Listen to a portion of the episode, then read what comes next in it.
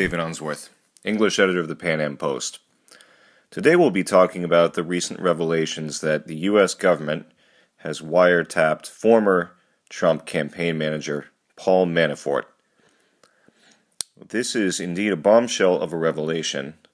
Uh, however, the implications of this revelation uh, remain to be seen. Now, it turns out that uh, th- this kind of opens a, a new angle on the Russia investigation. Um, and it involves an element that really we have not heard about in the mainstream media at all, and that is uh, the Ukrainian element, the Ukrainian angle. So, Paul Manafort apparently was initially being surveilled by the FBI, as well as actually a consulting firm ran by uh, brothers John and Tony Podesta, surprise, surprise, John Podesta was also Hillary Clinton's campaign manager, uh, that was uh, associated with the uh, former president of Ukraine, uh, who was forced out uh, in uh, massive street protests in Kiev, the Ukrainian capital. Um, and basically, this investigation uh, fizzled out due to a lack of evidence. So, what you know, this is a this is an important development to, to consider the Ukrainian angle. Uh, what is particularly concerning about this is that there are now allegations that uh, Robert Mueller, uh, Robert Mueller's office has announced that there will be some kind of indictment of Manafort. Now, Manafort uh, was forced out as Trump's campaign manager in August, uh, three months before the election. And uh, the issue of surveillance has been uh, uh, something of a bombshell. Trump uh, really ruffled feathers. Well, Trump ruffles ruffles feathers every day, every week, but really ruffled feathers. It was actually the first time that uh, former President Obama publicly commentate, uh, commented on uh, on something related to Trump. On March 4th, Donald Trump released a series of tweets uh, that basically said, uh, "Obama tapped my wires at Trump Tower." Um, as it stands now, what remains to be seen as if uh, Paul Manafort had an office at Trump Tower uh, during the time he was apparently under wiretapping. Now, was his conversations with Donald Trump or other uh, officials in the campaign were they picked up on these wiretaps? Uh, it's a very interesting question. Um, the allegations uh, involving uh, the Ukrainian element here with various consulting firms relate to uh, political corruption, uh, money laundering uh, type charges. Apparently, uh, Viktor Yanukovych, the former president of Ukraine who was forced out, was alleged to have squirreled away millions of dollars outside of Ukraine, and he what the FBI and the Justice Department were investigating were whether or not these Washington, D.C. political consulting firms were involved in that. And uh, that uh, th- those conversations ended uh, as a result of lack of evidence. Manafort Manafort's public position is that he, quote unquote, knowingly has never communicated with Russian intelligence operatives and he did not knowingly participate in any collusion with Russian interests to undermine the interests of the United States. So, one thing that we do know is that the FBI was not listening in in uh, the June 2016 meeting, uh, which was held between uh, Jared Kushner, uh, Manafort, Donald Trump Jr., uh, with a Russian attorney who had uh, promised a treasure trove of negative information about the Clinton campaign. Uh, that is uh, likely to be a serious gap in, in, in this. Uh, that so far has, has been the has been the most serious allegation from the Trump standpoint. um, from from the standpoint of bringing charges against Trump himself.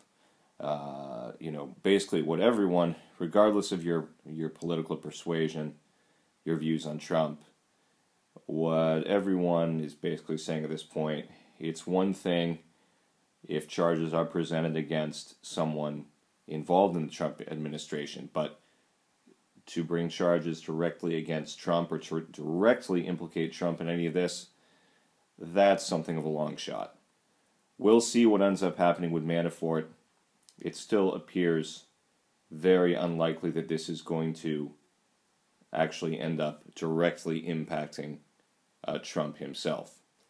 Um, another thing here, uh, another thing here that's very interest uh, interesting to note is that uh, Viktor uh, Yanukovych has been uh, he has really been com- completely out of the limelight. He he adding this new element to the investigation is is very strange at this point, and it it has not been reported in the uh, mainstream press. It has not been reported in any way, shape, or form.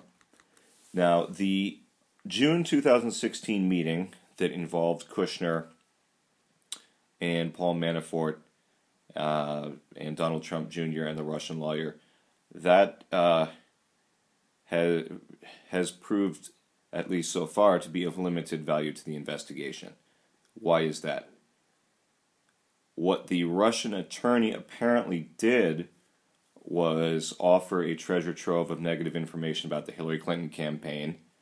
Uh, and then she used that as a ploy to lobby on behalf of uh, uh, Russian interests as it related to uh, various banking sanctions against top government officials. So, what the Trump campaign is saying is that, well, we didn't get any information out of this meeting. Donald Trump uh, famously said publicly that uh, his son did the right thing to take that meeting. Uh, I, I don't know how many people, even Trump supporters or, or, supporters of the Republican Party, would agree with that. It does not appear to be wise in general to meet with a foreign agent to take uh, have a meeting with them to get a treasure trove of negative information about your opponent. However, uh, if you're looking at the law from a technical standpoint, it's only illegal if the, something of value is promised in return, of monetary value. So, uh, again, I don't believe that uh, this is really going to go anywhere. The bottom line is can it be proved that the Russians altered the election outcome? Uh, my answer is no. The even Obama has said the Russians did not change a single vote. It was the American people who elected uh, Trump as president, and whatever your views on that are, uh, there is no evidence that Russia changed the outcome of the election. I mean, what they did, what they did more than anything through their hacking was reveal the deep divisions within the Democratic Party that existed between the DNC and the DLC, the the, the uh, centrist Democrats that have been spearheaded and, and led by the Clintons for the past 25 years, and the activist base of the Democratic Party, the the Bernie Sanders supporters, and you have a very, very, very deep division now in the Democratic Party. It's something we haven't seen in probably since the 1968 Chicago Convention, when you had uh, when Lyndon Johnson didn't even run uh, for another term, and you had the establishment wing of the Democratic Party and the anti-war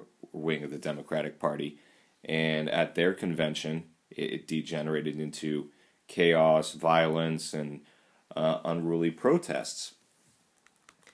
Another extremely interesting development uh, that was reported by, on by CNN recently is that uh, Hillary Clinton has hinted that if there if the Russia investigation does provide any proof that uh, Putin and hackers allegedly in his employ changed the results, she would be open to some kind of election redo. Now, it's unprecedented at a presidential level. There have been a few cases in American history where elections have been redone because there there have been substantial uh, problems with them.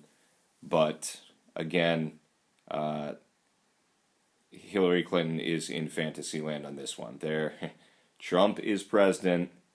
He's not getting impeached. He will be president until January of 2021, and uh, we are not redoing the 2016 presidential election. So the Trump administration has said at this point, well, Mueller's investigation, it really needs to stick to Russian involvement in the 2016 election. There have been media reports, we've been reading about how Mueller is allegedly shifting the investigation or expanding the investigation to look into Trump's business dealings in Russia. The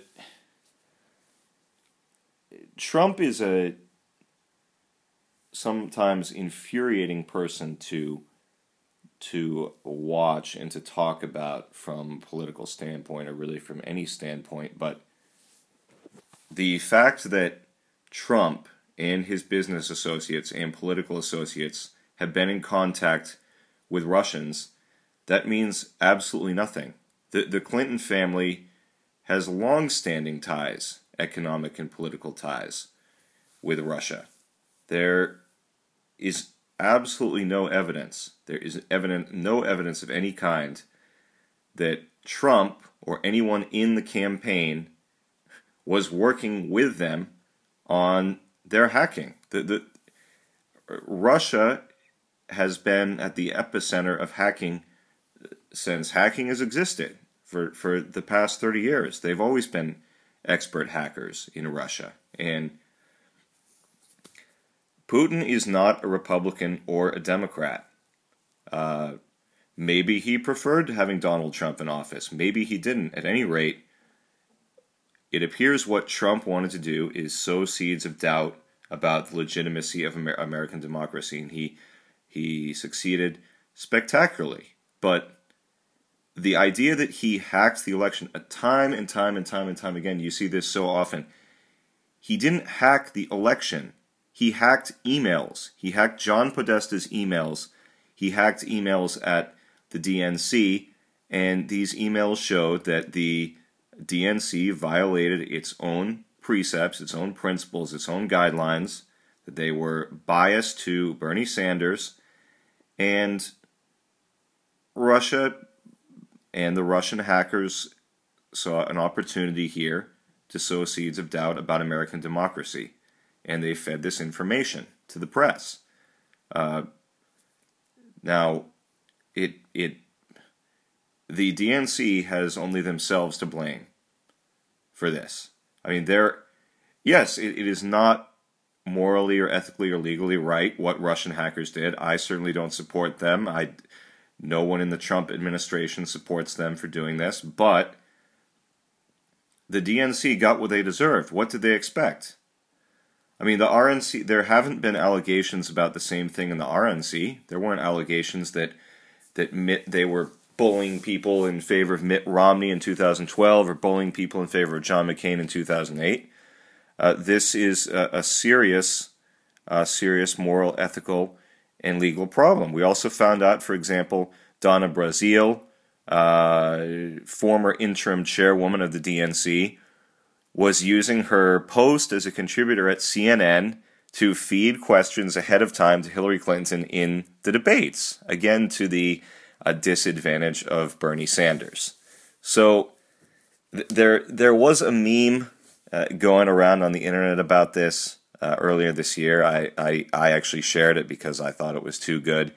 Uh, I got accused of being uh, an agent of Vladimir Putin, uh, but it, the meme basically said it was a picture of Vladimir Putin, and it said, Our secret plan to ruin American democracy. Tell the American people the truth about the DNC. And that's really what they did. Uh, if they're the the bottom line is this the litmus test is this the the the line in the sand is this. There needs to be some indisputable beyond a shadow of a doubt piece of information uh, some kind of document some kind of audio recording some kind of email something in which Trump is discussing with Putin or with Russian intelligence or with Russian hackers look I you know we need to work together on how we can hack uh, John Podesta, how we can hack the DNC emails. Short of that, uh, and I think that, uh, mark my words here, September 19th, 2017, I'm saying this, that is not going to be found. If Trump, if Trump actually did that, no, he should be impeached. He doesn't deserve to be president. There's no doubt about that. Uh, there, there, there is no place for foreign meddling in election. There isn't. But that is not going to be found. Uh, it, it just isn't. Now, is it possible that uh, a, a, figure like Manafort uh, is going to be charged with something? What what is what is likely to happen is that Manafort, uh, if he is charged, gets charged with something that's rather arbitrary, extremely complicated, uh, kind of some kind of quid pro quo type thing. Those cases are also very difficult to prove, and they have a they they have a high uh, burden of proof. Um, the the Trump, in my mind, up until now, has been rather mediocre. He's not a classical liberal. He's not a libertarian. Uh, he's I love him on political correctness. I love him for for not being concerned about pleasing uh, social justice warriors who run rampant on social media and accuse people of terrible things if they don't agree with them. But Trump has been fairly mediocre, I'd say, in his first eight months in office. But that being said, Trump is not foolish enough to get himself involved in something like that in the midst of his campaign. I mean, no one expected Trump was going to win. Trump's own campaign didn't expect that they were going to win on election night. They had no idea. No one thought that Trump was going to win on election night. So to suggest that uh, Putin uh, swung the election is preposterous. What the reason that no one knew that Trump was going to win on election night is because people were afraid of telling pollsters and telling their friends and family and coworkers what they actually thought because they didn't want to get called uh, deplorables. They didn't uh, want to have to deal with all the baggage that comes along with being a Trump supporter. So, uh, the bottom line here is I don't think this is going anywhere. Uh, and the, the, right, right now, at this point, we wait and see. We wait and see what happens with Manafort. Uh, obviously, he has never been officially involved with the administration. He was out three months before the election took place. But um, as CNN notes here in this article, Trump uh, often stays in touch with former confidants even when they've been booted out of the inner circle. This article, for example, here references Corey Lewandowski. Um, so is Trump going to be picked up on any of these recordings? Well, that's the uh, that's the million dollar question at this point. And could it be true in some capacity that Trump was actually right that there was uh, wiretapping and surveillance of his campaign in one way, shape, or form at Trump Tower? Well, that could be correct as well. So this also raises uh, the, the left isn't going to like to hear this, but this also raises some very serious ethical questions as well from from the point of the Obama administration. What did they know? When did they know it? And was it politically motivated that they were uh, involved in uh, this wiretapping of uh, Trump campaign officials? This has been David Unsworth with the English podcast of the PanAm Post, and thank you very much for listening.